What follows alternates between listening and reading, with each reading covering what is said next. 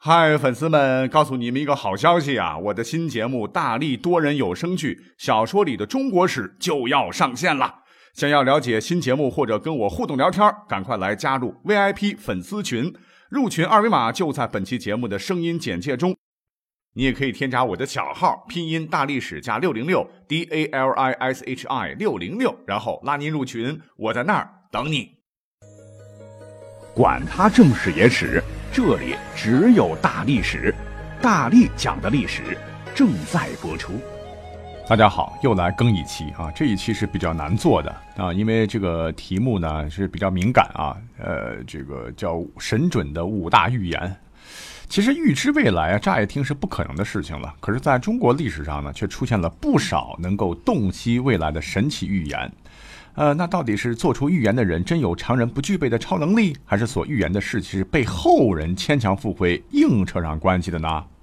我们都不管哈，只是来简单说一说历史上知名度较高的几大神奇预言。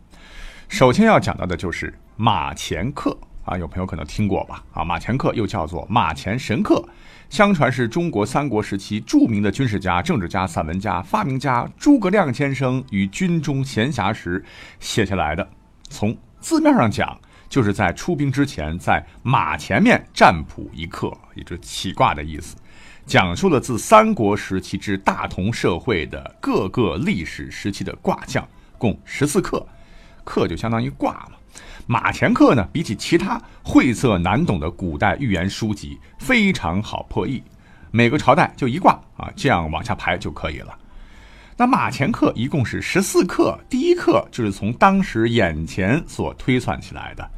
那内容叫“无力回天，鞠躬尽瘁，阴居阳府，八千女鬼”啊，解曰说诸葛亮鞠躬尽瘁而死，后蜀汉主伏于魏也。这后人就解释了，说文中啊“无力回天，鞠躬尽瘁”这八个字就是诸葛亮自己的写照了，因为他知道汉家江山已经气数已尽，没有人能够挽救了。至于自己后来是六出祁山，那便是自己抱着试一试的心态，欲要用自己的一只手去斡旋天地，结果呢没有成功，后来是病死于五丈原。那至于后面的几个字儿啊，阴居阳府八千女鬼，那是个字谜呀。八加千，再加一个女，加一个鬼，合在一起是什么字呢？就是魏字，就是说后汉最终会被魏国所灭掉。啊，再比方说第二课啊，也有文字说明是火上有火，光烛中土，称名不正，江东有虎。这解释就是司马炎呢篡魏元帝之后建都建康，属于江东。马前课的第三课和第四课，哎，就更有意思了哈。第三课那文字是这么描述的：说扰扰中原，山河无主，二三其位，羊中马始，绵羊的羊啊，马匹的马。第四课，十八男儿起于太原，动则得解，日月立天。这说的是什么事儿呢？属于二三其位历史末期的隋朝，国错当然也短了。这个弑父篡位的二世子杨帝是荒淫暴虐啊，不消几年就民怨沸腾。公元六百一十一年，当时的知事郎王勃率众抗暴，民变开始，群雄四起。那这一个动乱呢，最终啊持续了十八年啊，十八男儿这一语啊，也许就点了那个时代了。因为还扣了这个李字啊，因为十八合起来是个木字，男儿是子，木字就是李字。那群雄当中，我们去看一看，有李密、李轨和李弘之多位李姓，而起于太原，动则得解，就直接点名啊，群雄当中起名于太原的留守李渊、李世民父子。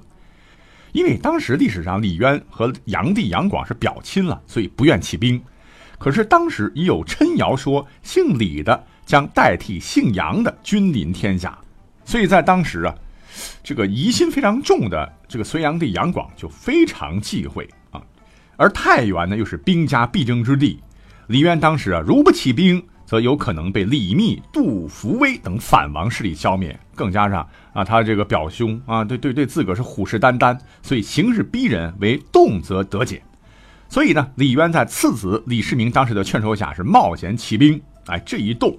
就为中国历史开创出了一个文治武功都达到巅峰的礼堂盛世。而第四课，也是第四卦当中的日月丽天，美丽的丽，这个光辉灿烂中啊，包含着柔丽的月光啊。果然，唐代就出现了中国历史上唯一的女皇帝武则天。更加奇妙的是，这个武则天呢，还无端的造了一个新字，就是上面一个明，底下一个空。呃，也就是念赵啊，作为自己的姓名。那这个字上半截是光明的明啊，即日月；下半字为空字，就是即天，意为日月当空。这又为日月立天牵出了另一伏笔。那盛世中啊，依然带着女性登基的天下。哎，是不是挺神奇的啊？一共是十四课啊，那剩下的十课，时间关系就不讲了。我们接下来呢，赶紧再来介绍另一个版本的古代神奇寓言，这便是姜子牙的《乾坤万年歌》。姜子牙我们都熟，历史上一直被神化啊。那作为兴周八百年的第一功臣，姜子牙有《乾坤万年歌》流传于世，是每七字一句，共一百零六句，文末有“行仁行义立乾坤，我今只算万年中两句，故称《乾坤万年歌》。这每一句基本上就说了一段历史时期的事儿，比方说四百年来更世界，日上一曲怀毒害，跟上面这个马前课对应，就是说西汉二百四十年，东汉一百九十六年，两汉共四百一十年，日上加一曲就合成了一个曹字，大家可以仔细的想一想这个曹字的笔画，就是指曹操啊。怀毒害就是指曹氏心怀恨毒篡汉，日上一曲就是天日啊上面被弯曲了，指三国时期世道不正，社会黑暗啊。这个预言看起来好像也是完全应验了。那后头还有叫一支流落去西川，三分社稷传两代。那很明显呢，就应该说的是刘邦的一支啊去了西川，蜀汉政权传两代。那蜀汉刘备和刘禅正好是两代嘛。那下句，四十年来又一变，相传马上同无伴，两头点火上长安，围鬼山河通一战。同无伴就是将大同的同左边去了一竖，就是一个司字，与相传马上的马字合起来就是司马二字。两头点火，那上下两火，那合成一个字，不就是个言吗？那这里指的就是司马炎呢。而委托的委。那这个鬼怪的鬼合成一个字，那就是魏呀。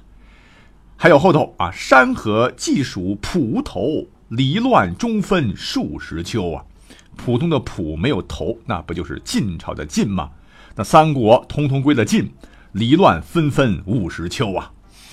好，看起来好像挺神奇的。不过在这里要强调啊，古代的这个谶语预测很多呢，其实是古人伪造的啊。今天我们介绍一下下而已。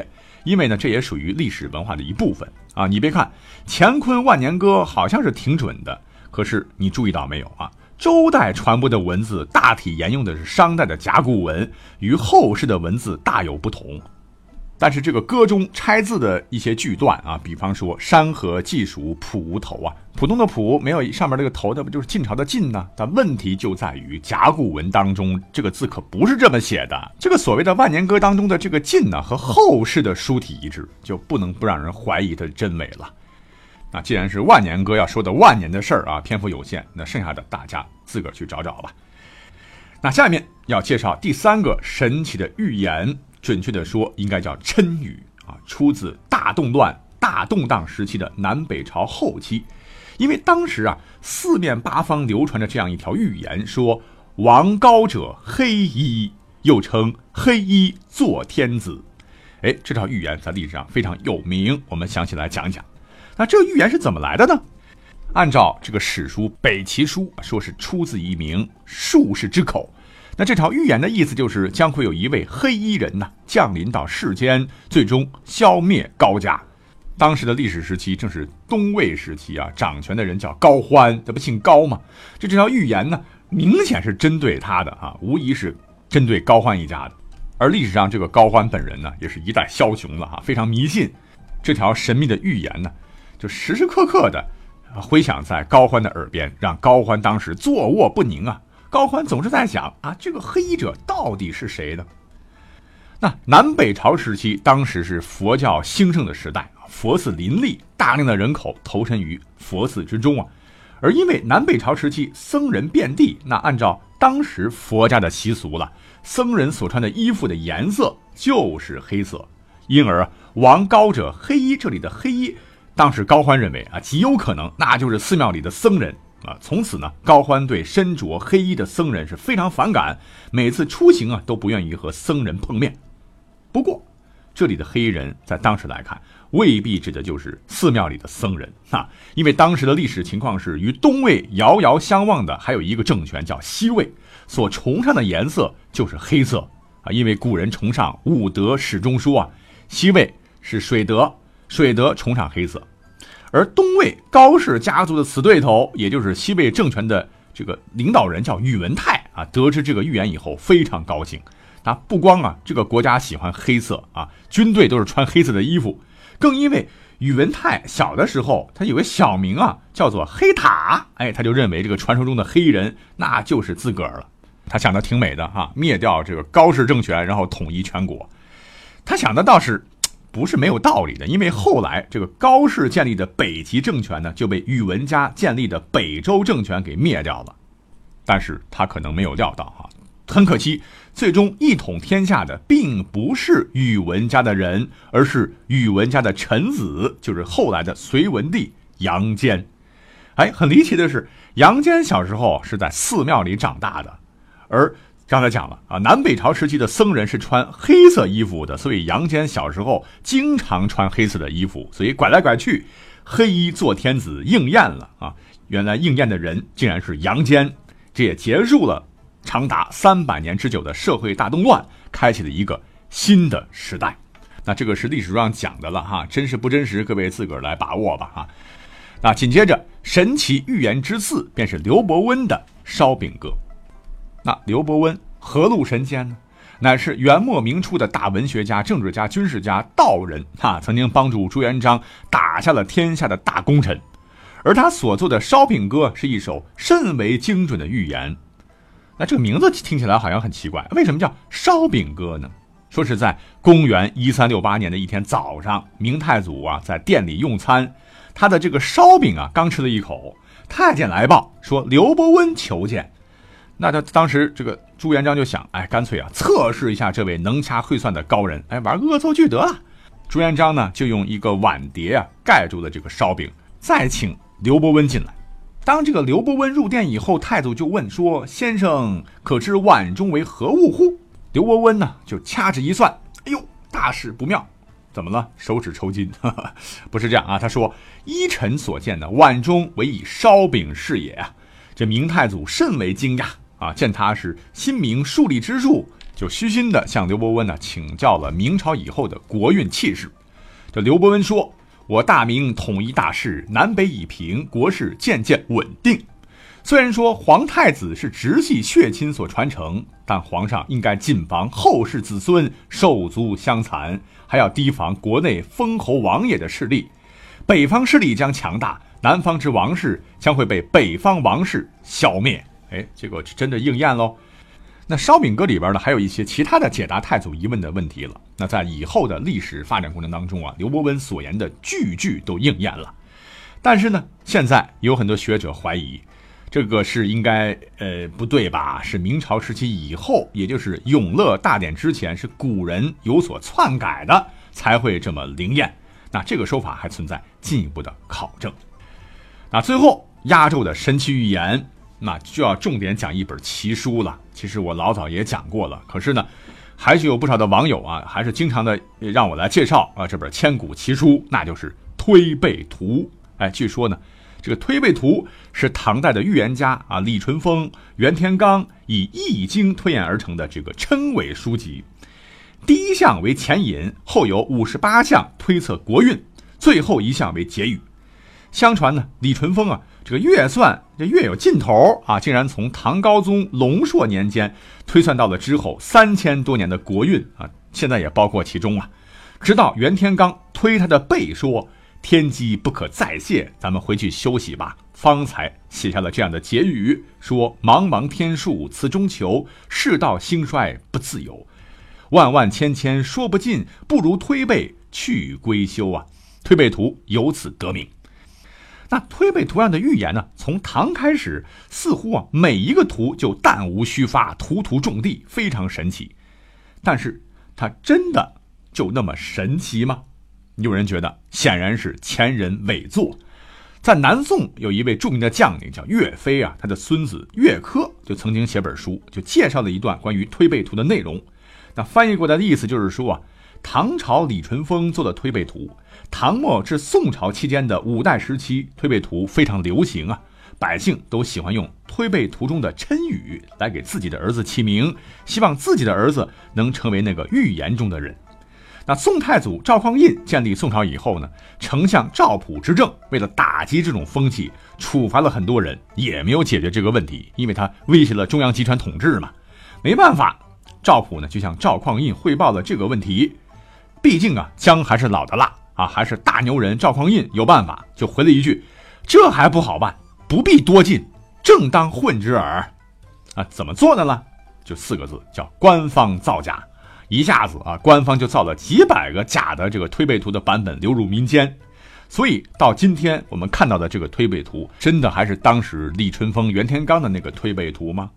哎，就不一定了啊。不过也是有种可能啊，我们将来可能还会找到这个推背图的，在哪找呢？就是唐代皇帝的陵墓里啊。不过目前除了武则天的墓啊，其他的这个唐朝皇帝的陵寝啊，早在古代就被挖掘了。也就是说，武则天现在的乾陵里面可能还会挖掘出真正的这个推背图，只是由于现在我们的这个科技手段啊，保护文物的这个手段还不太高明，所以还不能够挖掘。那什么时候挖掘呢？不得而知了哈。好，讲到这儿，这非常难讲的一期节目就这么地被我嘚啵嘚啵完了。不过呢，多说一嘴啊，仅供大家参考，觉得有意思就行。感谢各位的收听，我们下期再会。